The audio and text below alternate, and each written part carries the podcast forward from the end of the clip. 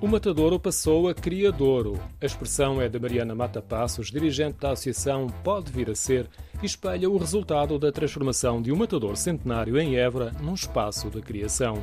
A mudança foi em 1986. O conjunto de edifícios estava devoluto e os sinais da antiga função de matadouro estão esbatidos. Por isso, a reação dos visitantes é muito diversa.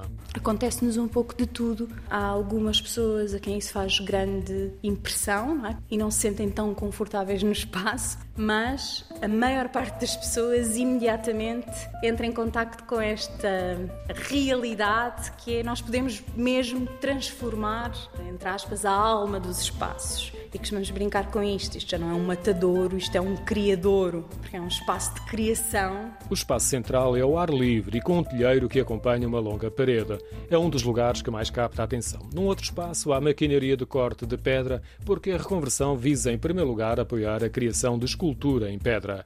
A associação pode vir a ser, promove residências artísticas e é frequente a presença de artistas estrangeiros. Qualquer outra pessoa também pode visitar. Sim, é importante agendar a visita através do e-mail, mas sim, o espaço está sempre aberto a visitantes, quer eles sejam artistas, quer sejam interessados na escultura conhecer um pouco como é que nós trabalhamos a escultura em pedra e qual é o nosso ciclo de transformação destas rochas ornamentais da região. Rapidamente percebemos o resultado de muitas experiências do trabalho em pedra, porque para além da matéria-prima, o espaço está repleto de esculturas espalhadas por todo o lado. Nós estamos em atividade há 35 anos. Há muitos escultores que passam por aqui deixam uma parte dos trabalhos que realizam. Por outro lado, há esculturas mais antigas que vão ocupando o espaço e ainda aquelas que fazem parte do nosso espólio pessoal, que são artistas que as deixaram propositadamente, que têm um lugar muito especial neste espaço o pode vir a ser materializa-se de inúmeras formas que nos surpreendem ao ar livre, no meio de erva ou em pequenos compartimentos destilhados